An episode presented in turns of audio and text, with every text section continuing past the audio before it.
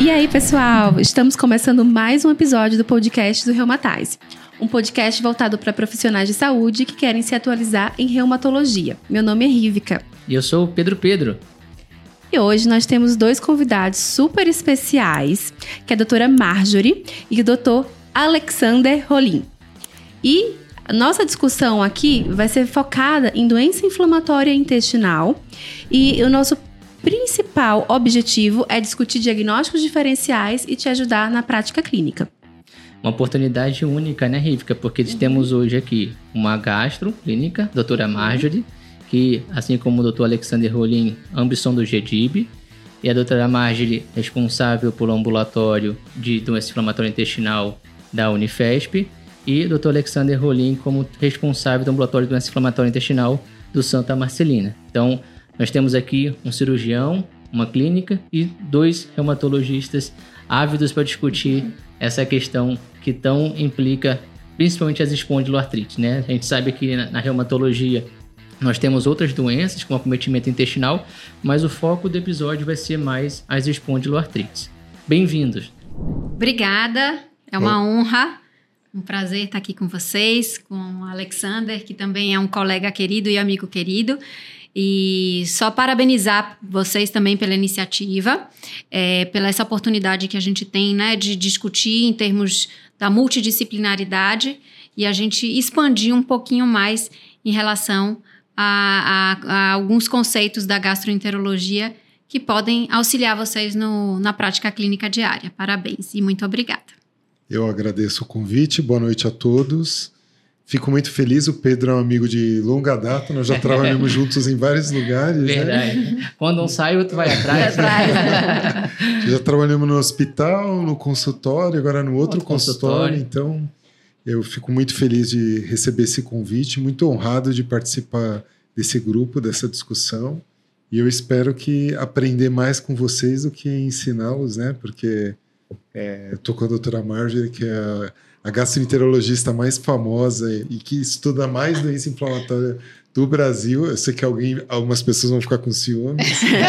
mas nós temos que falar a verdade. Mas né? pelo menos é o meu ponto de vista, né? Sim. Então eu tenho que falar o meu ponto de vista. Como você falou que aqui eu podia falar o que eu quisesse. Com certeza. Esse é o meu ponto de vista. Para mim é... Aqui não há vieses. É, não tem viés nenhum, não tem conflito de interesse. Zero.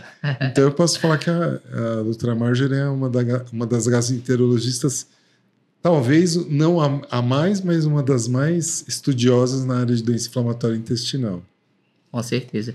E depois a gente vai falar um pouco mais inovadora, né, na ultrassonografia para avaliar doença inflamatória intestinal. Sim, é, é, um grande avanço, né, na área. Eu acho que hoje é a grande ferramenta, né, que a gente tem para estudar doença inflamatória intestinal, tanto a doença de Crohn quanto a colite ulcerativa.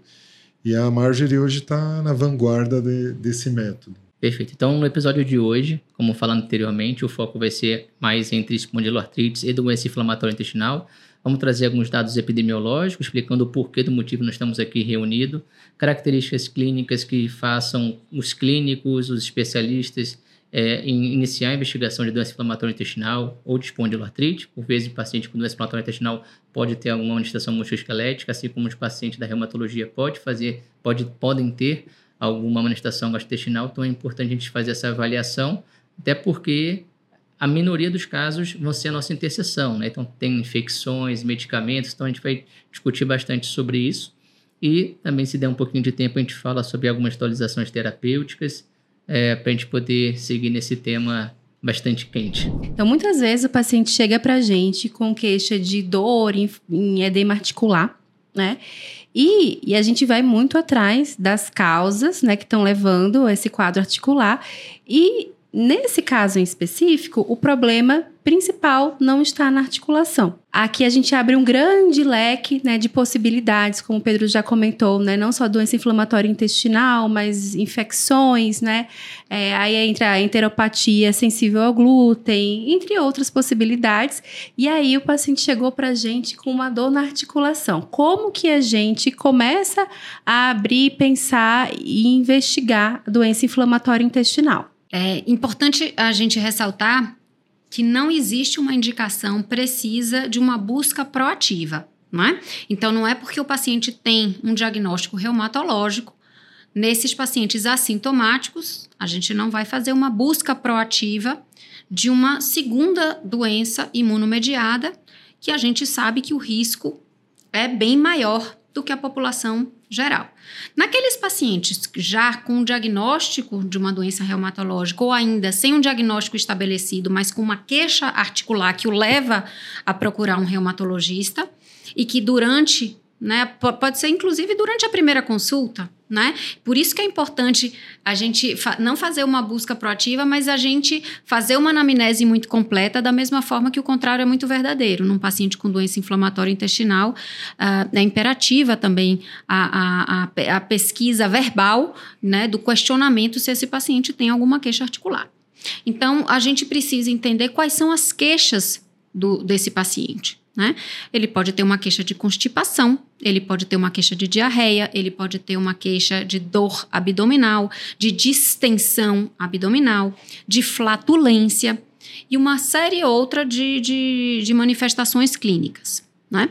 É, então, Nesse, uh, nesse início, é importante a gente entender se existe uma relação entre sintomas intestinais e sintomas articulares ou se não, se eu tenho uma doença reumatológica, né, orgânica, mas eu também posso ter minhas doenças funcionais do trato gastrointestinal e que são muito comuns em pacientes com doenças reumatológicas, pacientes com doenças inflamatórias intestinais, até 40% de pacientes com doença inflamatória intestinal podem ter sintomas funcionais associados. E como a gente faz essa diferenciação? Não é fácil na prática clínica.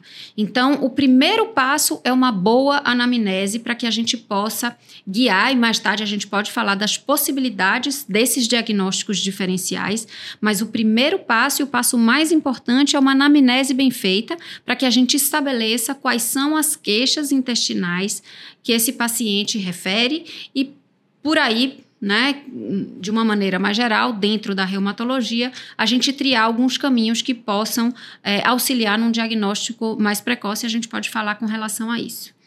É, eu também sou contra de você fazer exame em todo mundo. É comum a gente pegar no consultório o paciente que faz calprotectina fecal, a calprotectina fecal vem alta, ou alterada, ou limítrofe, e o paciente é sintomático. E aí você começa a investigar, investigar, investigar, faz colono, faz enterorressonância, vira o doente de cabeça para baixo e não vê nada alterado. E aí você conversa com o paciente, o paciente não tem queixa. Então eu acho que é, é muito importante a gente valorizar a história do paciente como também é comum com a gente acontecer, você pega paciente com doença intestinal grave, que você trata o paciente, ele entra em remissão e aí aparece a doença reumatológica. Aí ele começa a aparecer com dor nas costas, dor no quadril, dor nas articulações. Então, é o paciente que também não foi investigado pelo especialista, né? o contrário, né? Ele fez, uhum. ele fez o diagnóstico da doença intestinal e esqueceu de olhar a doença reumatológica. Então, acho que a abordagem inicial do paciente, a triagem inicial, começa na anamnese e no exame físico. Perfeito. A gente vai falar mais sobre exames complementares lá na frente. Com certeza a copotectina é um hot topic, né? a gente vai lá. discutir. É, fo, é, focando principalmente nessa parte de anamnese que vocês falaram, assim, o que, que eu não posso deixar de perguntar e o que, que eu tenho que valorizar? Eu acho que é bem importante a gente entender o que sai muito do padrão, né? Entendendo que hum, a gente está falando algumas vezes, né, de doenças crônicas, essa tolerabilidade que o paciente adquire ao, ao, decorrer dos anos. Então, a gente cansa de, de atender pacientes com doença de Crohn que eles toleram a dor abdominal há, por anos. É, e tanto que ele, quando a gente inicia o tratamento, ele fala: Poxa, doutora, obrigada, eu não sabia o que era conviver sem dor abdominal. Então, tudo meio que sai do padrão, né? Não uma, um número absoluto para a gente definir. Mas se o paciente evacuava em dias alternados ou o ritmo intestinal era regular diário e ele passa a evacuar três, quatro vezes, o despertar noturno é muito importante, principalmente nas doenças orgânicas. Então, despertar noturno, o senhor acorda à noite para evacuar, né? Isso é muito uh, uh, importante.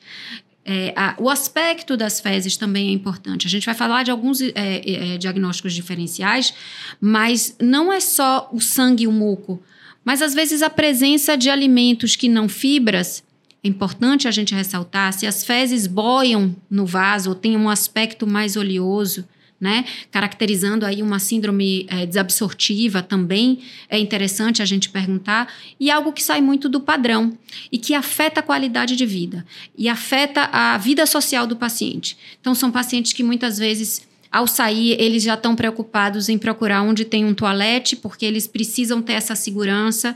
Então, tudo, todo aquele sintoma que também impacta na qualidade de vida e na vida social é importante a gente referenciar. E, além disso, aí o Alex vai falar com maior propriedade, acho interessante a gente ressaltar e perguntar de maneira proativa das lesões perianais, que muitas vezes até culturalmente esses pacientes se sentem muitas vezes acanhados, mas diante de uma queixa de dor abdominal, alteração do ritmo intestinal, a história familiar é muito importante, então a gente perguntar de, de história familiar para esses pacientes, né? E perda de peso também, esses sintomas é, é, mais. Os red flags. Os né? red flags, né? Então, a perda de peso, a história familiar e as lesões perianais, que aí eu deixo para o Alex falar também com, com maior propriedade, né? É, eu acho que é, no tocante das lesões perianais, às vezes é comum você pegar paciente com lesões até graves, né? Com fístulas importantes, com incontinência, escape fecal e para o paciente é normal, né? Então ele às vezes ele acha que não, ele sabe que não é normal, mas ele não tem com quem partilhar. E se você pergunta aí, se você é um, claro, para o médico é especialista, ele vai ali já falar sobre isso. Mas quando você não é especialista, se você dá brecha para o paciente contar para você o que está acontecendo, muitas vezes ele fica aliviado, né? Ele pelo menos conseguiu contar para alguém, alguém dá um caminho, uma luz para ele. É, lembrando que a Marjorie falou, acho que tudo que muda a vida do paciente é muito interessante, né? Porque às vezes o paciente não conta direito esses, esses detalhamentos do hábito intestinal, porque é uma coisa mais reservada, mas ele conta a mudança do padrão de vida, né? Não consegue trabalhar, não consegue ir para loja, não consegue ir para o shopping, não sai de casa. Então, isso aí é uma, é uma diarreia que não deixa ele sair de casa há um mês. Então, é uma coisa que, que lembra doença inflamatória intestinal, lembra alguma coisa meio anormal, né? E quando a gente fala doença inflamatória intestinal, a gente está falando em pelo menos aí duas doenças diferentes, né? Doença de Crohn, retocolite ulcerativa. É, como que a gente vai já conversando sobre os sintomas de anamnese, a gente vai direcionar para pensar em mais uma doença ou em outra? Se a gente falar conceitualmente das doenças inflamatórias, vocês vão ver que praticamente a gente importa todos esses conceitos de vocês. São doenças crônicas, de evolução progressiva e que podem evoluir com dano tecidual. Fisiopatologia multifatorial, fatores genéticos, imunológicos, ambientais e a microbiota intestinal que interagem para deflagrar a doença inflamatória intestinal. E o que, que vai é, é, direcionar esse paciente para retocolite ou para doença de Crohn, a gente ainda não sabe, mas praticamente é no mesmo cerne de alterações genéticas e imunológicas. É, a sintomatologia depende muito da localização da doença e da gravidade da doença. O diagnóstico ele não é pautado em um único, a, a, a, uma única alteração, então a gente precisa aí de alguns pilares clínico, é, exame físico, alterações laboratoriais, alterações radiológicas, alterações endoscópicas e histológicas. Isso tudo não existe um, um, um sinal patognomônico é, da doença. A gente precisa dessa conjunção de achados. E, logicamente, baseando-se somente na queixa, se a gente precisar eleger o sintoma cardinal da doença de Crohn seria dor abdominal e o sintoma cardinal da retocolite seria uma diarreia muco-sanguinolenta pelo padrão de localização de acometimento, que na doença de Crohn pode, a, a gente pode ter um acometimento de todo o trato gastrointestinal, desde a boca até o ânus. É uma doença que caracteristicamente ela comete todas as camadas do intestino e, portanto, pode evoluir com dano é, de uh, fístulas né, e de estenoses, lesões estenosantes e penetrantes fistulizantes. E já a retocolite, como o próprio nome diz, ele só acomete o reto e os cólons. Uh, pode evoluir com algumas complicações. A gente até brinca que tem gente que não acredita, mas a gente acredita, né, que a retocolite estenosa é. e pode fistulizar algumas vezes pelo, pela gravidade do processo é, inflamatório. E baseado somente no sintoma clínico, é difícil Logicamente, se o paciente tem né, uma queixa de uma diarreia mucosanguinolenta mais exuberante, a gente pode pensar numa colite de Crohn e numa retocolite. Isso só quem vai me dizer é o exame da endoscopia. Mas eu posso dizer que o acometimento principal ali deve ser o cólon, né, o intestino grosso. Já a dor abdominal, muitas vezes até desacompanhada de alteração do ritmo intestinal, é, característica da doença de Crohn, acomete o intestino delgado, né, a porção de ilho secal, mas também pode ter um envolvimento exclusivo do intestino delgado e que muitas vezes só cursa com dor abdominal e, portanto, o diagnóstico e esse de, de delay no diagnóstico para a doença de Crohn ela é mais importante. Esses pacientes muitas vezes são tratados aí por anos como síndrome do intestino irritável, porque nunca foram investigados, quando na verdade eles têm muitas vezes uma doença de Crohn exclusiva do intestino delgado, porque alguém lá atrás fez uma colonoscopia e sim, a gente pode ter o diagnóstico de doença de Crohn com uma ileocolonoscopia normal, né? Então, assim, é importante depois a gente pode discorrer com relação aos exames de triagem nos casos necessários. E quando o paciente tem lesão perianal, é, fica mais fácil de fazer o diagnóstico de doença de Crohn, né? Então, às vezes, pacientes também, essa é uma discordância minha e dela, porque ela acha que o paciente com Crohn é mais grave. Eu acho geralmente o paciente com colite mais grave. Esses pacientes de Crohn, às vezes, eles são adaptados, sabe? Ele está ele tá acostumado a ter dor abdominal, a ter o períneo ruim, a ter aquela vida sofrida e para ele está tudo bem, para ele aquilo é normal. E para o paciente de colite que ele tem diarreia, muco sanguinolento, às vezes tem 20 episódios por dia, não dorme à noite, é muito impactante para a vida dele. Então, são pacientes muito sofridos. Então, às vezes a gente tem. Eu, eu meu ponto de vista, para mim, quando a retocolite é grave, ela talvez seja a doença mais grave que a doença de Crohn. Ela fica me olhando assim. Não, a gente, a gente briga, tá? A gente briga é, bastante. Ah, quem tiver é, um, é, um, é, a gente briga bastante. depois pode assistir. É. Todos os episódios são gravados em vídeo no YouTube, no Spotify. Vocês não podem perder. É... A gente briga, mas a gente se ama. É. Troca de olhares. Os olhos com um sorriso. É. Porque às vezes esses pacientes são muito. É muito debilitante, né? Um paciente que não consegue sair de casa, que acorda à noite, né? Que acorda seis, sete vezes à noite. Então quando eu comecei a tratar, eu nem entendi isso muito bem, né? Depois que você começa a ver um, dois, três, você vê que isso é um sintoma frequente, por exemplo, é o despertar noturno para ir no banheiro é isso é uma coisa que para a gente que normalmente não acontece, é raro, né? Acho que esse é um sintoma bastante importante que a gente valoriza muito nas espondiloartrites também. É, pacientes com dor noturna, né? Uma das características da lombalgia inflamatória, mas que tem uma, até uma certa especificidade maior do que as outras características inflamatórias. É, ainda na parte perianal, Ale, é, o que, que chamaria a atenção de uma doença fistulizante é, para você pensar em Crohn? Porque posso ter outras causas de fístula perianal. Pode. Né? Então, quando a gente fala em doença perianal, na doença de Crohn, você tem que pensar sempre na manifestação atípica da fístula, né? Então, hoje a fístula perianal não relacionada à doença de Crohn, ela está relacionada geralmente a um abscesso perianal, né? Que é, acontece um episódio único e o doente fica com a fístula muita muitas vezes como uma cicatriz daquele abscesso que não foi drenado ou foi drenado inadequadamente ou espontaneamente e ficou uma cicatriz que é uma fístula perianal. Na doença de Crohn, a gente já tem uma manifestação atípica, né? Então, geralmente o paciente tem mais de uma doença ulcerosa, ou é fistulizante, né? Ela é recidivante, às vezes são múltiplas, estão acompanhados de plicomas inflamatórios, né? Aqueles excessos de peles inflamatórias, né?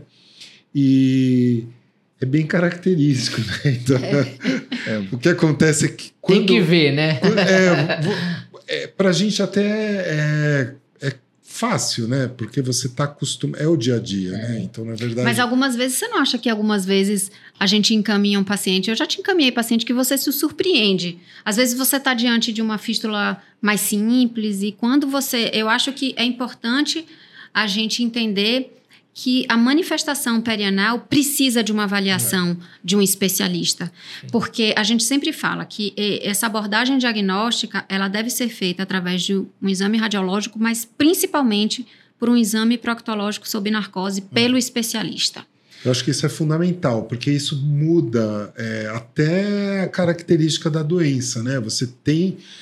Porque hoje, se você tem um doente com doença perianal, é um doente com gravidade maior. Então, ponto. É um critério de gravidade, porque a gente sabe que se você não tratar adequadamente, o doente vai perder o, o aparelho esfinteriano e vai usar um estoma. Ponto. Não tem muito o que fazer. E hoje ainda não tem uma substituição para o canal anal. Não existe uma prótese que a gente. É, o doente vai ficar com um estoma definitivo. Então, hoje tem todas as celebridades é. contando, tem pacientes famosos uhum. que mostram ileostomia, mostram colostomia na rede, na internet, no Instagram. Mas a gente sabe que muitas vezes isso acontece porque a doença não foi tratada adequadamente, não foi tratada inicialmente. Outra coisa, quando você tem fístula perianal, você já tem que imaginar que é um doente que está com dano tecidual.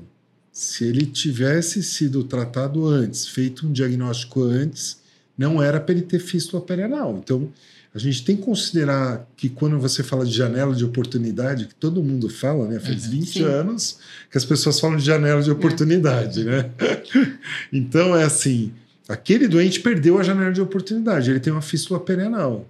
Então, às vezes eu pego o paciente que foi operado 10 vezes, passou 10, por 10 procedimentos até chegar a gente e fazer um tratamento adequado. Então, eu considero que aquele paciente que tem fístula perianal é um paciente grave. Ele pode estar adaptado, mas ele é um paciente grave, é um paciente que, se a gente não tratar, não fizer uma intervenção, ele vai ser invariavelmente mutilado, né? Eu acho que talvez mais importante de que você encaminhar um, é, para um gastro numa primeira consulta, acho que uhum. o reumatologista conseguiria manejar algumas situações e a gente vai falar sobre elas mas especificamente das lesões perianais, aí eu não substituiria o especialista, uhum. né? Porque além do diagnóstico, ele vai tratar é, é, é, essa lesão, né? Então, eu acho que na vigência de uma doença perianal, sempre encaminhar para um um especialista, sim. Só para trazer alguns dados aqui, então, ó, paciente com espondiloartrite, entre 5 e 10% podem apresentar doença inflamatória intestinal, mas quase a metade apresenta uma inflamação microscópica, né? Então, até é, trazendo o que vocês é, falaram, a gente não vai fazer investigação ativa de paciente assintomático. A gente já poderia, então, ir para a parte dos exames, né? E, e dentre os exames de imagem, né, dos exames que a gente pede né, para investigação, na verdade, é, existe um padrão ouro? A gente deve pedir colonoscopia para todo mundo? Vamos pedir colonoscopia. O que, que a gente precisa, por exemplo, no pedido de colonoscopia, colocar? O sim para sua pergunta existe exame padrão ouro e não, não deveremos, não deveríamos solicitar colonoscopia para todos, mas antes disso, eu acho que a gente pode iniciar nos pacientes sintomáticos uma investigação não invasiva, com exames é, laboratoriais gerais, um hemograma, provas de atividade inflamatória e alguns outros comemorativos, uma albumina sérica, por exemplo, né, alguns outros comemorativos, exames de fezes. Ferritina. Né, um perfil de ferro, uma triagem para doença celíaca, né, com um antitransglutaminase GA e uma dosagem de IgA total, uma proporção significativa de pacientes com doença celíaca podem ser deficientes de IgA, então é sempre é importante a gente pedir o IgA também total, porque na vigência de uma imunodeficiência é, de IgA, a gente pode nos guiar com a dosagem do IgG, que não é o, o, o, o mais recomendado, mas nessa situação sim. No, na, na vigência de alguma alteração sugestiva, a gente tem também uma, a, a pesquisa genética, né, do HLA DQ2 DQ8, mas o padrão ouro para o diagnóstico da doença celíaca é a endoscopia com biópsia de bulbo e duodeno, e aí sim a gente deve colocar na solicitação com biópsias de bulbo e segunda porção duodenais, porque mesmo na ausência de alterações macroscópicas à endoscopia, a gente pode ter um diagnóstico né? E é importante a gente também, além do diagnóstico, a confirmação do diagnóstico, o diagnóstico diferencial e estratificação da doença celíaca de acordo com os critérios de March, para a gente entender também a gravidade e segmento da doença celíaca. Mas a gente não pode esquecer parasitoses intestinais muito comuns, tanto na população geral, mas muito também na população ah, reumatológica, em uso de terapia imunossupressora, imunobiológica. Então, isso também é importante a gente fazer esse diagnóstico é, diferencial. E alguns outros exames fecais que são importantes, não só a coprocultura, a, o parasitológico de fezes. A gente tem algumas situações específicas, e aí a gente pode entrar na dosagem da calprotectina fecal. Então, a calprotectina fecal é uma proteína, é uma proteína derivada de neutrófilos, e ela compõe cerca de 70% a 80% do citossol de um neutrófilo ativado. Ou seja, na vigência de uma, um processo inflamatório intestinal, a, esse, esse, neutrófilo ativado, ele é então a, é, é, chamado para que haja então uma migração para esse local uh, de, de inflamação. E basicamente, nas doenças inflamatórias, sejam elas específicas ou não, e aí é uma limitação da calprotectina que a gente vai falar, eu vou ter uma alteração da permeabilidade intestinal com extravasamento dessa calprotectina para dentro do lumen intestinal. Quando, a. Quando a, acontece isso, ocorre então uma apoptose e liberação da calprotectina no lumen, que pode então ser facilmente dosada nas fezes, ela é estável a, a degradação bacteriana em ar ambiente até por sete dias. E o que que a calprotectina ela me serve? Ela me serve basicamente para eu entender se eu estou diante de uma doença orgânica intestinal ou uma doença funcional. Então, valores abaixo de 50 de calprotectina, uma calprotectina normal. Valores acima de 150 merecem uma investigação complementar. E calprotectina entre 50 e 150, a gente pode é, tratar empiricamente uma parasitose e reacessar o valor dessa calprotectina num segundo momento. Repare que a gente até fez nessa minha nessa, nessa, nesse levantamento que eu fiz, mas comorbidades como a doença diverticular nos pacientes mais idosos, que é muito comum, podem alterar uma calprotectina fecal, podem ter crises de diverticulite ou só uma doença diverticular pode cursar com episódios de dor abdominal. Então, só para a gente entender nesse diagnóstico diferencial. E aí, voltando então para a calprotectina, importante a gente entender que a calprotectina ela é sensível para me dizer se eu tenho um processo inflamatório, mas ela não é específica. Então, eu tenho um processo inflamatório por quê? Porque eu tenho uma infecção, porque eu estou usando anti-inflamatório não hormonal, porque eu tenho alguma outra condição que pode levar algumas drogas, como inibidores de bomba de prótons, os nossos omeprazol, pantoprazol, podem por si só elevar o nível da calprotectina fecal. E isso né? acontece na reumatologia. O paciente usando omeprazol e é. anti-inflamatório. É. Entendi. Bastante. E Bastante. Aí, no caso, aumentaria, inclusive, nessa faixa entre 50 e 150 que você falou? Aumentaria. Uhum. Aumentaria até para valores acima de 150. Entendi. Quando a gente fala especificamente de doença inflamatória intestinal barra doença de Crohn retocolite, quando a gente vai para aquele gráfico de evolução, a gente entende que a característica da doença, é períodos é de surtos e remissão, só que o processo inflamatório ele é contínuo Constante. e progressivo. Então, tanto que a pacientes, né, e a gente utiliza o papel da calprotectina na, no monitoramento não invasivo, é muito importante, porque a gente já viu que a, a, a calprotectina ela se eleva antes mesmo da, da sintomatologia. Prediz flag. É, prediz. Prediz. Prediz. prediz. Hoje, hoje a calprotectina para esses pacientes com doença inflamatória raiz, né, é. não é Nutella, né? Não estamos falando das colite eosinofílica, raiz, né? O paciente com doença de Crohn com colite, ele serve como marcador de evolução, né? Então, uhum. é, serve como marcador, um alvo terapêutico, né? Então, hoje a calprotectina e o PCR seriam alvos terapêuticos, né? Então, a normalização dos níveis de PCR e calprotectina fecal, eles nos ajudam para entender se esse paciente está com a doença em remissão ou não e até para me dizer se esse paciente vai entrar em crise. E no paciente, por exemplo, que a gente fez a calprotectina fecal, veio menor que 50, uhum. a gente insiste ainda a fazer na colonoscopia ou eu já posso considerar, ah, não, calprotectina fecal Você veio baixa. sensibilidade é alta, né? É, negativo. ele tem uma boa sensibilidade. Em casos muito específicos, e aí talvez o, o fino do, do, do, do especialista, Especialista. É. né? Mas basicamente é um exame muito sensível. É claro que a gente está diante de um exame que a gente tem o viés de coleta, armazenamento, processamento, Sim. né, laboratório. Então a gente não vai se confiar, a gente, Mas, ó, né? Os casos de doença de Crohn, às vezes a gente tem muito paciente com doença de Crohn que não tem alteração no colo, que tem calprotectina baixa. Não é um exame que ah, todo mundo tem que ter calprotectina alta, né? Então tem paciente, por exemplo, com Crohn que tem cal- calprotectina baixa.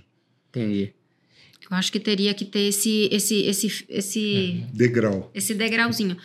E ainda nos exames fecais, muitas vezes a gente pode não ter acesso a uma calprotectina, mas às vezes a gente tem a pesquisa de sangue oculto nas fezes, a gente pode pedir eh, pesquisa de gordura nas fezes, o teste qualitativo, né, que me disse sim ou se não. Elastase fecal, então às vezes, né, a insuficiência exócrina do pâncreas, né, que é, é uma condição que a gente tem uma deficiência da função exócrina, né, do, do, do pâncreas, que não é incomum a gente ter. A gente tem casos de pancreatite crônica autoimune, por exemplo, né? E aí envolvendo uma, uma condição imunomediada também. Pesquisa de Clostridium. Né? Eu nunca vi tanto paciente Eu também no nunca vi ambulatório tanto com clostridium Clostridium positivo. positivo. Não é Aqueles casos que a gente acha que que é é? aquela diarreia sanguinolenta, isso caiu por terra. É. a gente não tem mais população de risco e não tem sintomatologia É, Mas sugestiva mais não. Mas todo essa, esse rastreamento de painel infeccioso nas fezes e essas outras condições, acho muito importantes. E daí eu iria ainda para uma segunda condição, que a gente pode falar um pouquinho, que seria em relação às intolerâncias alimentares, que a gente pode fazer esse diagnóstico com testes respiratórios, por exemplo, e também do supercrescimento bacteriano do intestino delgado. Paciente com esclerodermia, por exemplo, é muito comum. Uhum. E esses pacientes podem, inclusive, fazer uma diarreia desabsortiva. O paciente pode emagrecer, pode ter albumina baixa, né? Então, são outras condições que, repare só, eu ainda não cheguei na coluna. E eu já fiz um monte de diagnóstico diferencial que vocês conseguem manejar no consultório sem necessariamente encaminhar para o gastroenterologista. Né? E deixando para o gastroenterologista casos mais atípicos. Porque a gente também tem dúvida nos casos atípicos. Numa doença de Crohn com uma calprotectina abaixo de 50, eu também vou me. Vou, vou, vou, vou insistir em alguns meses para eu confirmar esse diagnóstico. Porque a gente fala, né? Diagnóstico de Crohn e retocolite é uma tatuagem na testa. Sim. Então, eu prefiro, às vezes, demorar mais um pouquinho para confirmar esse diagnóstico do que receber um diagnóstico inadvertidamente. Né? E o paciente chega, às vezes, tomando até um biológico, um corticoide eh, prolongado, sem um diagnóstico correto. Então, a gente já fez uma porção de, diagnósticos diferenciais aqui, sem necessariamente encaminhar para o especialista com exames não invasivos, sem necessidade de uma colonoscopia, né? E ainda falando de exames laboratoriais, né? É, qual o papel na prática de usar o ANCA, o ASCA? Vocês têm usado na prática? Nenhum. Ninguém usa. Na verdade, existe uma situação muito específica, então ela não se presta para dar o diagnóstico. A gente sabe que na população geral a gente tem uma alta prevalência de ASCA positivo. é, ou do PEANCA positivo, né? Onde o ASCA estaria mais associado à, doença de Crohn e o PEANCA à retocolite. Mas a gente é, é, utiliza esses, esses marcadores sorológicos somente na dúvida diagnóstica. Eu já tenho um diagnóstico confirmado de doença inflamatória, mas a clínica e a endoscopia não me sugerem um quadro muito típico, nem de Crohn, nem de, de retocolite. A gente pode lançar a mão para tirar a dúvida. A gente pode falar de exames mais invasivos Sim. e, no caso, a colonoscopia. Eu, como eu devo solicitar, além de toda a justificativa do quadro clínico, eu pensando em doença inflamatória intestinal, eu já solicito com biópsia seriada, que em tese só é biopsiado se você vê uma lesão macroscópica. Mas nesse caso que a gente está avaliando doença inflamatória intestinal, vale a pena pedir biópsia seriada, é, já independente se tem a lesão macroscópica, para não fazer uma segunda colonoscopia? Como é que seria a abordagem? É, eu, no meu ponto de vista, se a gente está investigando doença inflamatória intestinal, é de fundamental importância que você tenha um endoscopista que vá fazer uma colonoscopia adequada. E quando você pede biópsia seriada, hoje ele já sabe aonde que ele tem que fazer a, a biópsia, entendeu? Então ele não vai fazer 200 biópsias, então a gente sabe que hoje ele faz de 6 a 8 biópsias nas regiões do colo é suficiente e um patologista que vai fazer ela. Que talvez, uma leitura adequada. Uma leitura adequada, que eu acho que isso é o, é o grande desafio, né? Então, a gente que está em centro grande, que trabalha com equipes de renome, fica fácil, porque na verdade a gente está acostumado a trabalhar com patologia, onde o próprio serviço de patologia já está dividido em aparelho digestivo. E lá ele tem uma equipe que só faz intestino. E quando o patologista tem dúvida, ou, tem, ou você tem dúvida, você liga e conversa com o seu patologista. Mas quando a gente vai para fora da nossa área de conforto, tem muita região que o, o, o patologista põe lá processo inflamatório crônico em específico e daí vai. Dia a dia. É, é o mais comum, né? É. Então, na verdade, o que acontece? A gente que trabalha muito com doença inflamatória vira o chato do intestino. Sim. Então você vai lá, liga para o patologista, liga uma vez, liga duas vezes, liga três vezes. O cara fala: Meu, eu vou olhar esse exame direito. Não. É. vai me encher. Não, o cara vai me encher. E aí você, você acaba vendo exames que muitas vezes te elucidam muito, né? Então, uhum. é, é, eu acho que a patologia hoje é de fundamental importância. E, e aí é importante, essa parte, é lógico que muitas vezes a gente não tem essa essa, esse trabalho multidisciplinar e essa equipe multidisciplinar, mas eu sempre falo com, com os alunos: aqui não é pegadinha do malandro. Então, o endoscopista, ele também precisa fornecer ao patologista o que, que ele encontrou e o que, que ele pode sugerir. Para o patologista também, é. muitas vezes, tá ali no, no, no, no escuro. Então, nós, como médicos assistencialistas que vamos solicitar a colonoscopia, solicito. Se a gente colocar ilio-colonoscopia, eles não vão saber porque não tem o código SUS, o, o DUS de, de, de, de ilio-colonoscopia. Mas o nome mais adequado é sim ilio-colonoscopia com biópsias seriadas, como o, o, o Ale falou. O, o, o endoscopista já sabe onde ele deve fazer uhum. essas, essas biópsias, e acho que é importante a gente ter na colonoscopia índice, que é essa primeira, sim, mesmo se uma, se uma macroscopia normal, porque a gente pode ter a questão dos diagnósticos diferenciais. E o patologista dizer: exame, paciente encaminhado para avaliação de diarreia, realizado colonoscopia sem alterações macroscópicas. O que, que eu valorizo assim de alterações? Peguei o laudo, tudo bem feito. É, o tipo de infiltrado é mais importante. Além do infiltrado, o que, que eu posso esperar que me fale mais a favor de um quadro inflamatório intestinal? Eu acho que a primeira coisa que é muito importante é, é a gente ter lá distorção arquitetural. Então, isso é muito importante. Então, a gente tem uma distorção arquitetural. Esse processo inflamatório é um processo é, inflamatório tão exuberante que ele atrapalha a conformação habitual daquele colonócito. Então, isso é muito importante. O tipo de infiltrado é importante. É, a gente tem algum tipo de infiltrado né, em processos mais agudos e mais crônicos. A presença de criptite e abscesso de cripta também é importante. Presença de granulomas, que menos. Não é comum. Não é, é comum, nem patognomônico, é, mas se tiver. Mas, mas, ajuda. Mas eu acho que é, essa questão de, de, destruição da arquitetura do parênquima é muito interessante, porque se a gente pensar em fisiologia, o intestino ele é cronicamente inflamado. Então, a gente tem que considerar com o intestino. Esse processo inflamatório crônico nesse específico, é normal. é normal. normal. Todo mundo tem. É normal. mulher fazendo um preventivo Qualquer... ginecológico, né? É. é. é. Qualquer pessoa normal que fizer uma colonoscopia vai ter na, na biópsia algum grau de inflamação, de inflamação. maior ou menor.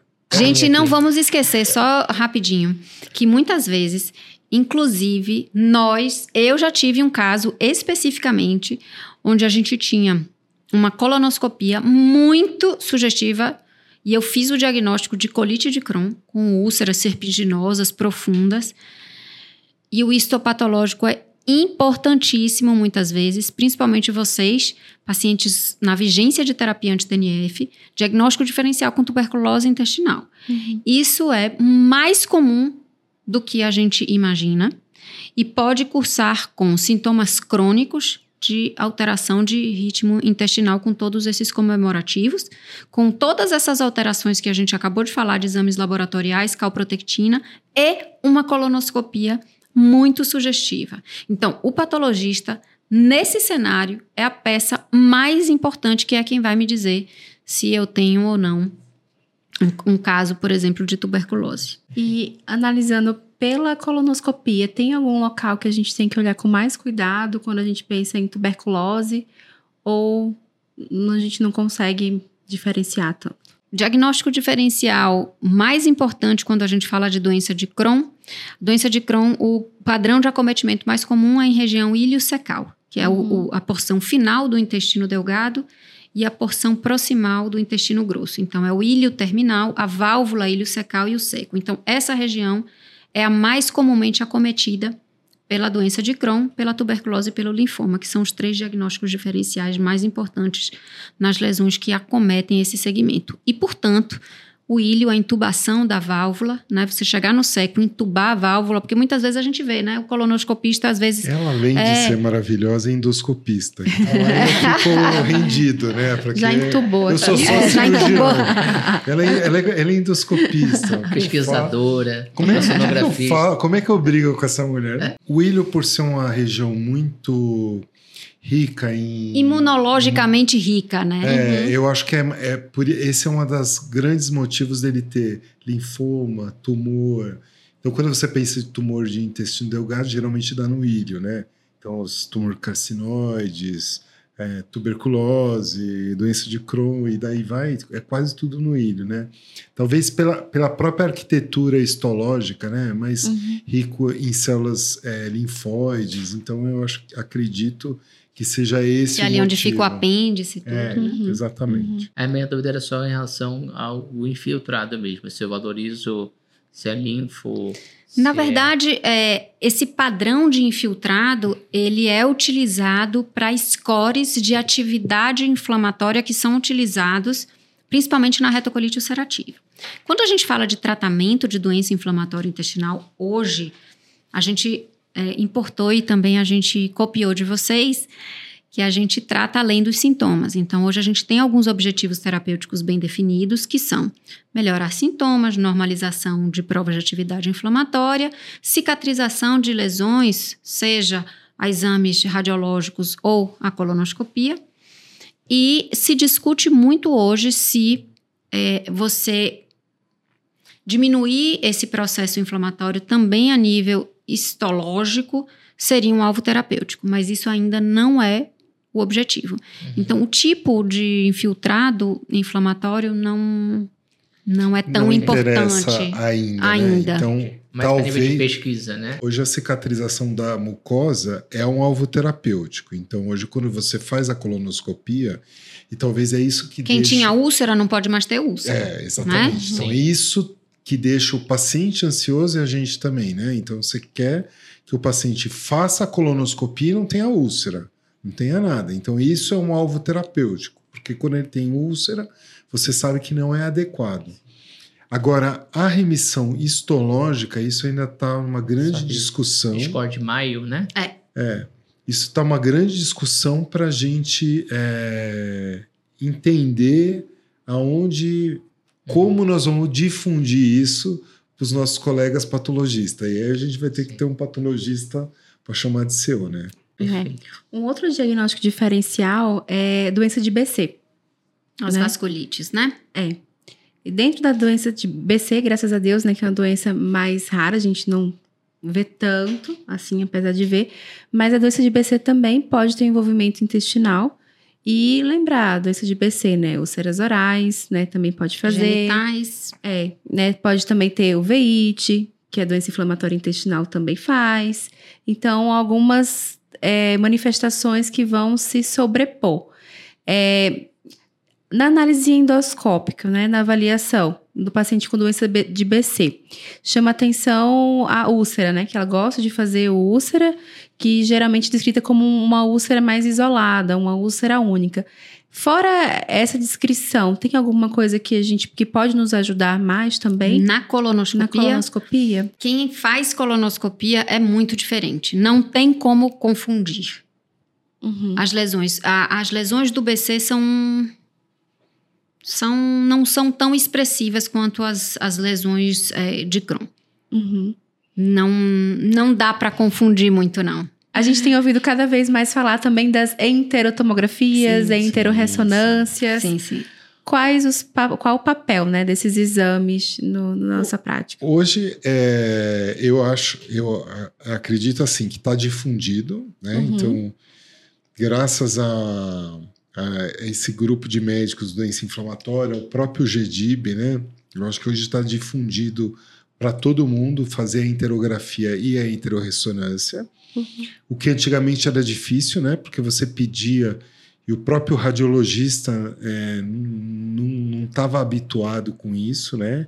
Uhum. Eu convidei até a Marjorie para dar aula lá no nosso hospital para mostrar para o radiologista o protocolo que a gente fazia, porque a tese da Marjorie foi sobre interorressonância.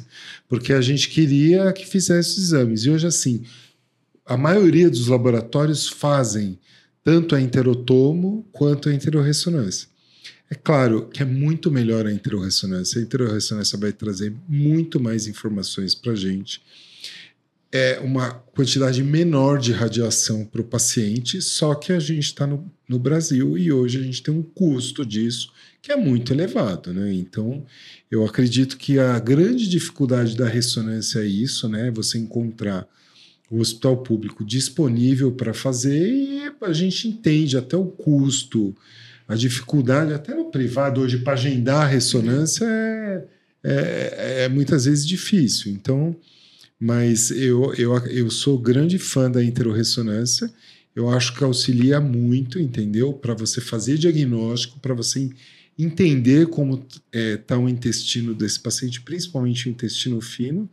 Só que quando a gente vai para ultrassom, é covardia, né? Porque você consegue fazer aquilo na beira-leito, né? Eu, eu, é, esse é um outro ponto que a gente, é, que a gente briga. Eu acho que, eu acho que a, a enterotomografia, como primeiro exame de triagem, é um exame mais barato, mais rápido, mais acessível e que vai me fornecer exatamente, e, inclusive assim, a qualidade da imagem. Eu gosto mais de ver uma enterotomografia do que uma enterorressonância. Mas eu acho que como exame inicial, a enterotomografia seria adequada. Como monitoramento, pelo que a Ale falou, a exposição à radiação ionizante não é a técnica é, mais adequada, apesar de hoje a gente já ter né, softwares de, de, de reconstrução com baixa radiação. Paciente que vai com cálculo renal três vezes por ano faz três tomografia por ano, né? Uhum. A gente não faz três to- to- enterotomo por ano, mas tudo bem. Enfim, só é, recapitulando no sentido de que todo paciente com suspeita ou diagnóstico confirmado de doença de Crohn barra doença inflamatória intestinal, porque alguns serviços para retocolite também, é imperativo a gente ter um exame de é, intestino delgado. Por quê? Mesmo com diagnóstico. Mesmo, Mesmo com com diagnóstico. Por quê? Primeiro, porque eu posso ter um paciente com uma colonoscopia normal, onde ele entubou ali o ilho terminal, e na endoscopia a gente só consegue ver lá pelos 10, 20 centímetros no máximo do ilho terminal. A gente está falando de um intestino com 6, 7 metros, né? Então, eu posso ter uma ileocolonoscopia normal num paciente com Crohn, mas eu posso ter lá os 20 centímetros, só que o meu tratamento ele vai diferir se eu tenho 20 ou se eu tenho 120 centímetros de acometimento. Se eu tenho uma doença extensa de intestino delgado, isso é um fator de mau prognóstico e que exige um tratamento mais agressivo no sentido de uma terapia avançada já desde o início. Então, mesmo confirmando o diagnóstico, eu preciso complementar o estadiamento da doença para eu entender a real extensão da doença. E aí vem os exames para avaliação do intestino delgado. A interografia por ressonância ou a interografia por tomografia e a ultrassonografia intestinal. Muitos serviços né, questionam, e é lógico que a gente tem várias, eu posso falar aqui todas as vantagens do ultrassom. É um exame que não requer preparo, que difere da interotomo e da interorressonância, que a gente precisa de um preparo com contraste oral neutro, muito utilizado o moving lax, o paciente vai ficar ainda com mais diarreia. Uma interorressonância demora quanto, quanto tempo para se fazer? uma hora e meia, duas horas de um paciente, às vezes idoso, deitado, É. né? Então, assim, ultrassom, baixo custo, sem necessidade de preparo, sem, expo sem exposição à radiação ionizante, confortável para o paciente, não invasivo, acessível, fornece é, é, é, informações em tempo real. Então, aquele paciente que chega para você com um resultado de calprotectina que eu faço ultrassom, eu já consigo manejar ele desde ali. Como ferramenta de monitoramento também, é muito importante. Só que existem algumas limitações, tanto para os três métodos, e aí eu acho que a limitação mais importante seriam naqueles casos com uma doença mais superficial de mucosa. Uhum. Então, algumas úlceras aftoides, lesões muito superficiais, elas não vão alterar uma interorressonância, uma interotoma ou um ultrassom de intestino. Né? Então, eu acho que a gravidade da atividade é, inflamatória interfere diretamente com o resultado é, dos exames. E é, na questão da, da ultrassonografia, é, então, doenças de acometimento mais alto, a gente teria uma sensibilidade menor. É, a gente tem pacientes obesos, onde a gente tem uma janela acústica ruim. Então, pacientes plurioperados, onde a gente perde a noção dos pontos anatômicos para a gente direcionar o nosso exame. É... E substitui outros exames, por exemplo, a enteroscopia, né? Então, você dá um endoscópio de 6 metros para o doente engolir, é, na verdade, é. É, é. um exame que você não deve fazer se você não, não entender para que, que você vai pedir esse exame. Então, para estadiar o doente, você fazer uma enteroscopia... Não, hum. Acho que eu faria numa dúvida diagnóstica, onde a biópsia... É é ajudaria, importante, ajudaria, porque nosso... esses exames radiológicos a gente não tem biópsia. Sim. É. Né? Então, assim, a gente está falando de confirmação diagnóstica, talvez por um especialista, na ausência de um exame é. É, histológico, né? Que aí você vai ter que comprar esse diagnóstico, porque a gente sabe de algumas alterações mais específicas para isso, né? Mas uma das grandes limitações da ultrassonografia é exatamente isso é a capacitação de, de, profissionais. Então, é um exame no Brasil ainda pouco difundido, lá fora ele é muito difundido. Né? É. Então, eu e o Ale, a gente teve a oportunidade de frequentar o mesmo centro. Sim. Nós fomos para um centro de referência em doença inflamatória na Itália, que na época ele era coordenado pelo presidente da Sociedade Europeia de doença de Crohn e retocolite, era o terceiro maior centro é. de. Eles têm 6 mil doentes com doença inflamatória intestinal. É uma coisa do outro mundo. E o uso da, da, da ultrassonografia intestinal ela é corriqueira.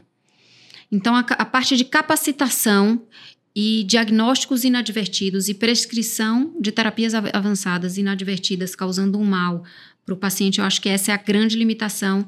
E aí sim entraríamos nessa questão da uh, educação médica continuada para que a gente possa fornecer capacitação adequada para profissionais para que possam nos auxiliar uhum. nesse diagnóstico. Sim, e a ultrassonografia, junto com a calprotectina, ela também pode é, é, me diferenciar com relação a doenças orgânicas e funcionais, né? Uhum. Pode me auxiliar nisso. De forma simples, assim, Marjorie, você faz o ultrassom, você vê o quê? Um edema de alça, mas... Alguma... A gente vê um espessamento de parede intestinal, então, existe né, os critérios de onde até onde eu devo medir essa parede.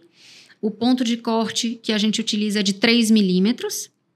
A gente precisa entender que o intestino ele é feito por camadas e a gente utiliza as camadas, a mucosa, submucosa, muscular e serosa. A gente precisa entender se tem uma preservação dessa estratificação das camadas, se existe perda ou não da estratificação. Se essa alça ela tá mais preta, tem mais edema, né? Então a gente fala do, muito do padrão de ecogenicidade da parede, se é uma parede mais hipo ou hiper ou eco ecogênica. A gente tem também a questão do Doppler, né, da hipervascularização. Existe um score que é aplicado especificamente para atividade inflamatória intestinal, que é o score de Limberg, que ele utiliza a presença ou não da, da vascularização ao color Doppler, né? E alguns outros comemorativos, hipertrofia mesenterial, linfonodomegalia. A gente consegue identificar o exame da ultrassonografia complicações como estenoses, fístulas, então alterações extra. Consegue, consegue ver anastomose cirúrgica. Anastomose cirúrgica. Então, diferente do que a gente tinha antigamente, que era o trânsito intestinal, que ele só via alterações luminais, Os exames atuais de enterotomografia, enteroressonância e ultrassonografia intestinal, eles permitem também uma avaliação extraluminal, né? Então, dando essa, essa visão um pouco mais global. É, eu acho que a gente pode passar um pouquinho mais agora para a parte do tratamento. Antes, antes, de falar do, da terapia avançada, é uma dúvida grande é nossa, é até onde a gente pode usar anti-inflamatório. É, o paciente está com a doença controlada, não tem diarreia, posso usar anti-inflamatório, tem Sim. preferência para ser um COX-2 seletivo? Sim. Como é que é? A gente tem alguns estudos que já comprovaram que o uso autolimitado até cinco dias né, de, de anti-inflamatório e aí a, a preferência por COX-2 seletivo, ele não altera a evolução de uma doença inflamatória intestinal já diagnosticada. Então, ele não, não aumenta episódios de recaída e podem ser utilizados quando necessários. Esse é o problema, cinco dias. É. Eu acho que a gente tem dois cenários. A gente tem o cenário do paciente com diagnóstico reumatológico sem o diagnóstico de doença inflamatória. Uhum. E aí, utilização por um uso mais prolongado, ok. Esse paciente pode ter lesão, ele pode ter úlcera, ele pode ter elevação Sim. de calprotectina, ele pode ter dor abdominal e diarreia. Ok. E vai ser manejado como tal. A uhum. gente pode utilizar, lançar mão de sintomático, é, para uma diarreia, um antidiarreico, é, um antiespasmódico para o controle de uma dor abdominal, entendendo que o uso não vai ser ad eterno, ad eterno né? E ponderando sempre risco-benefício e esse paciente sendo monitorado. Uhum. Naquele paciente com os, os dois diagnósticos confirmados, eu acho que a gente aí precisa ser um pouco mais cauteloso. Uhum. Entendendo que, mesmo nesse, se em remissão da doença inflamatória, se eu acreditar que o uso do anti-inflamatório tem um risco-benefício maior, eu encararia e aí eu fico ó, olhando calprotectina, calprotectina. Uhum. Dois meses aqui, eu vejo a calprotectina, esse paciente volta é, no próximo mês, dois meses, com uma nova calprotectina. E aí a gente uhum. vai manejando. Não acho que seja essa contraindicação absoluta. É claro que a gente fala isso para os nossos pacientes, porque você sabe, no cenário particular, um pouco diferente, mas no SUS a gente às vezes tem contato com o paciente duas vezes por ano só. Uhum. Né? E é. eles usam mesmo, né? Eles a, usam a e aí não. E COX-2 seletivo esqueça para eles, né? É. Porque então, o custo tem, é muito é, elevado. então, assim. Custo. Essa é uma, é uma recomendação que a gente faz, mas eu não acho que seja assim. É. Acho que é, o, a situação que a gente tem mais angústia, na verdade, é aquele paciente que a gente ainda está investigando, seja tanto do, do ponto de vista intestinal e articular. Então, ele tem queixa intestinal, ele tem queixa articular, né? Associada. E, além disso, eu não posso descartar um quadro infeccioso também, que eu não vou pesar a mão no corticoide. E aí a gente tem que encontrar uma terapia que possa dar um alívio sintomático naquela situação enquanto a gente está investigando. Não tenha dúvida. É. Anti-inflamatória. Eu ainda não tenho confirmação diagnóstica, eu preciso de um alívio uhum. sintomático mais importante, sem, sem lançar mão de uma, doses mais altas de corticoide, anti-inflamatório, sem dúvida nenhuma. Entendendo que a gente pode ter alguma piora, né? Infelizmente. É. E também do ponto de vista da espôndilo que está falando, é mais do quadro axial. Se uhum. a gente for para o quadro periférico, que acaba entrando mais em consonância com o perfil né, do doença inflamatória intestinal, uhum. né, em relação ao paciente com doença inflamatória intestinal que tem, exemplo, quadro articular o mais comum, a gente tem até uma divisão didática, tipo 1, que seria tipo o quadro mais óleo-articular, de membros inferiores, né? Então, são poucas articulações. É, ou o tipo 2, que é mais difícil, que você teria um quadro mais tipo artrite reumatoide, mais poliarticular, simétrica, são pacientes que têm uma tendência a ter uma boa resposta com demartes convencionais, como metrexato, que às vezes já até segura um Crohn mais light, né? Ou às vezes também sulfasalazina uhum, pode segurar uhum. um quadro de retocolite mais light. Sim. E às vezes a gente não vai precisar lançar mão das terapias avançadas. Sim. Em relação ao tratamento, você estava falando, né, Marjorie, da importância do estadiamento. Às vezes eu já confirmei o diagnóstico, mas eu tenho que fazer estadiamento, ver se a doença é mais extensa, mais grave. E isso vai impactar no tratamento da terapia avançada. Sim. Mas dentro da terapia avançada, ainda há uma subdivisão de qual medicação vocês escolheriam para cada paciente ou independe TNF, telecina 12 23? É. é, a parte de posicionamento de terapias avançadas, logicamente, numa doença moderada grave, né? Então, a gente, a gente vai classificar a doença em leve, é, leve a moderada, doença moderada grave. Né? Então, nas terapia avançada estaria indicado nas, nas doenças refratárias ao tratamento convencional ou naquelas moderada grave com fatores de mau prognóstico. E o posicionamento de terapias avançadas é muito difícil para a gente, porque a gente ainda não tem essa resposta. Então, a gente leva é, é, é, em conta todos os comemorativos do doente: idade, profissão, para a gente ver a parte de comorbidades, perfil de segurança, é, interação medicamentosa, se esse paciente tem ou não uma manifestação extraintestinal. Né? Então, a presença de uma manifestação de uma espondiloartropatia axial, eu não tenho nem o que pensar, é um anti-TNF para esse paciente, como primeira opção. Tá? Quiçá agora pequenas moléculas, que a gente ainda não tem. Uhum. Mas não tem nem discussão. É um, um anti-TNF. Então, pacientes pioderma gangrenoso ou lesões cutâneas, quiçá um anti. É, eu gosto muito do anti-interleucina, uhum. né? O L23, que a gente ainda não tem, a gente só tem o 1223. Então a gente vai vendo. Pacientes onde eu preciso ter uma história oncológica, uma idade mais avançada, eu preciso de um perfil de segurança maior. A gente pode lançar a mão de, do, do anti-integrina, que é um, uma, uma específico para específica para intestino. Um biológico para a gente chamar de nosso. É nosso, é para vocês. Que não resolve as nossas... É. Não a questão de aderência, a preferência do paciente, a decisão compartilhada. Então, entra a, a, em jogo tudo, porque a gente ainda não tem um biomarcador, como a oncologia tem. Uhum. Esse paciente aqui esse perfil aqui da, do, do, tecido dele, que foi adquirido pela biópsia, é um padrão Sim. que eu tenho que ele vai responder melhor a isso, esse e outro. Voltamos para o patologista. Para o patologista. E é, por mais que a gente tenha, e aí eu, é, uma, é, uma, é uma opinião muito pessoal, né? Vocês têm um pipeline muito gigantesco, Sim. muito maior do que o nosso. É, é muito legal a gente ter, mas o nosso velho e bom anti-TNF eu agarro com todas as forças e ainda é um excelente tratamento para esses doentes. A gente tem, né, a questão de perda de resposta ao longo do tratamento, que é maior nesses, nesse, nesse perfil de paciente. E aí a Mar gente tem. Marginado que 10 miligramas por quilo de peso e resolva. Não resolva, né? A gente usa muito mais do que vocês a monitorização por nível sérico, nível né? O TDM, então a gente usa muito, isso nos ajuda muito. Anticorpo antidroga, né? Vocês também é, nível sérico mais. e anticorpo antidroga, isso nos ajuda um pouquinho no manejo. E dobra a dose, né? Dobra a dose, diminui o tempo. Associa imunossupressor. E o paciente não tem tuberculose. Ele não tem tuberculose. Explica por quê. Mas acho que em termos de gastro-reuma, acho que pra gente, talvez o que a gente mais vai trabalhar é anti-TNF e, pequena, e anti-JAK. É. É. Sem dúvida nenhuma. É, para vocês, infelizmente, né, já perdem o Etanercept. Exato. Né? Para a gente não funciona. O anti-L17, o secukinumab para a gente, pelo contrário. Já que está chegando, né, a gente uhum. aqui no Brasil, Brasil espondiloartrite, sente até o momento só tem disponível no SUS o tofacetinib para artrite psoriásica, mas deve entrar em breve para espondilo. Sim, né? mas o tofa para vocês não foi tão legal, né? Para retocolite, maravilhoso. Mas para doença de Crohn? Para doença de Crohn, ele não é em bula, não é aprovado para o é tratamento da doença de é, Crohn. Não, é. só para retocolite ulcerativa. É. E acho que o desenho do estudo de TOFA para Crohn foi mal desenhado. Uhum. Eu acho que se tivesse. É. E o UPA?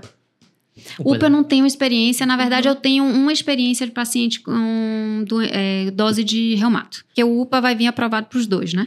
É, Ele tem em bula para os é, dois, em né? bula já, já Para tá Crohn pra... e retocolite. Já, isso. E, é, e para espôndilo em Google também já tá. Só não tem no SUS ainda. Muito bom. Agora, agora, semana passada, começou o nosso estudo oral da IL-23. IL-23 oral. Oral. Oral. Doença inflamatória intestinal. Inflamatória intestinal. Já começou? Já começou, já abriu meu centro, coordenador. Você é coordenador. Meu centro é, é o centro coordenador do Você Brasil. Você é o maior pesquisador de doença inflamatória do Brasil. É, da América Latina. Da América é, Latina. eu, fico, eu, fico, muito feliz. Fica diminuindo o seu amigo. Não, mas da não, América mas Latina. É da América Latina. Minha amiga nunca me diminui, eu não posso nem falar isso, que é um raio na minha cabeça. muito mas bom. começou, é uma, é, a IL-23 oral é uma grande coqueluche, né? Sim. Porque é pra se os resultados forem positivos, nossa, eu acho que vai ser. É, a gente, na espondiloartrite axial, né, a gente não, não tem bons resultados com IL-23, mas temos aí uma expectativa na, na artrite psoriásica formaxial, né? Que aí tá para sair os resultados. É. E a gente vê, inclusive, o Stequinomab, né? A estressina 12 e 23, que não teve resultado satisfatório na espondiloartrite, mas que teve um resultado positivo na artrite psoriásica axial. Assim como algumas telecinas 23, a gente também vê um resultado é, positivo na artrite psoriásica axial. Né? E até mais recentemente tem a publicação no artigo do McGonagall até trazendo uma diferenciação é, da parte fisiopatológica entre espondilite e artrite psoriásica axial, a gente vê realmente talvez seja uma doença mais ligamentar, talvez múltiplas entesites, e talvez por isso a 23 teria um, um, resultado melhor, do, enquanto na espôndilo talvez mais osteite, em que o TNF e o L17 acaba tendo um papel mais importante. A gente queria aproveitar e agradecer assim, imensamente esse momento. Eu acho que ele é de grande valia para nós, que aprendemos muito, mas a gente poder divulgar esse conhecimento não só para reumatologistas, clínicos, né? Profissionais de saúde que querem aprender mais sobre essa interseção reumato, gastro, e a gente está podendo levar esse conhecimento não só é, sair né, no nosso mundinho e jogar para o Brasil todo, para as áreas que tem poucos especialistas. Então, assim, é uma oportunidade imensa que a gente está tendo. E nós somos muito gratos pela presença de vocês aqui com a gente. Obrigado, o prazer foi. Nossa, eu tô até emocionado. o prazer foi nosso, gente. Obrigada é. mesmo pelo carinhoso convite. É uma honra estar aqui diretamente do aeroporto. Nossa, é. prestigiá-los. Quem não sabe, veio direto e do que, aeroporto. E que prazer estar aqui com vocês. A gente agradece muito. é, se desse, a gente ainda ficava mais três horas aqui, é. né? Quase duas horas de episódio, né? Nem viu, né? Nem viu. Ah, muito bom, muito bom. Muito obrigado mesmo pela, pela oportunidade. Já fica o convite para os próximos episódios com essa interseção. Magastro é sempre um sucesso. Não, mas é muito importante a gente ficar muito feliz, né? A gente que cuida da doença inflamatória é bastante trabalhoso, né? Desafiador e encontrar vocês que estão animados com a educação deixa a gente bastante inspiração para nós. E como é que a gente faz para encontrar vocês nas redes sociais? Quem quiser tirar dúvidas com vocês, encaminhar pacientes. Ah, a gente tá. Eu tô no Instagram, né? Meu Instagram é alexander.rolim. É só acessar lá, já tem o Instagram meu e da Clínica Nova, né? Da Medicina em Foco, e nós estamos bombando aí na rede. Acabamos de lançar a Clínica RM, Saúde Digestiva, também no Instagram e site. E o meu site, Marjorie, doutora Mas bem. em breve, quiçá, eu encabeço as redes sociais e, e tenho minha continha no Instagram lá bonitinha. Não, Aí eu aviso vocês. Com certeza. Ainda vamos fazer bastante eventos juntos da parte educacional vamos. multidisciplinar. é isso, pessoal. Sigam aí, sigam a gente também, nos acompanhem nas redes sociais, Instagram, sigam a gente aqui no Spotify e se inscrevam também para participar da nossa comunidade no WhatsApp, onde você pode tirar suas dúvidas sobre o episódio, pedir referências, artigos que você ficou na dúvida e sugerir novos temas também para outras oportunidades como essa. E também tem a nossa newsletter que a gente lançou no final do ano, que está bombando. Para quem não conhece, a nossa newsletter é enviada a cada duas semanas. Então, através do Instagram tem um link para você fazer a inscrição, inscrição totalmente gratuita, que nós trazemos diversos temas de artigos de revisão, guidelines, o que está por vir e muito mais. Obrigado, tchau, tchau. pessoal. Tchau, tchau. Prazer.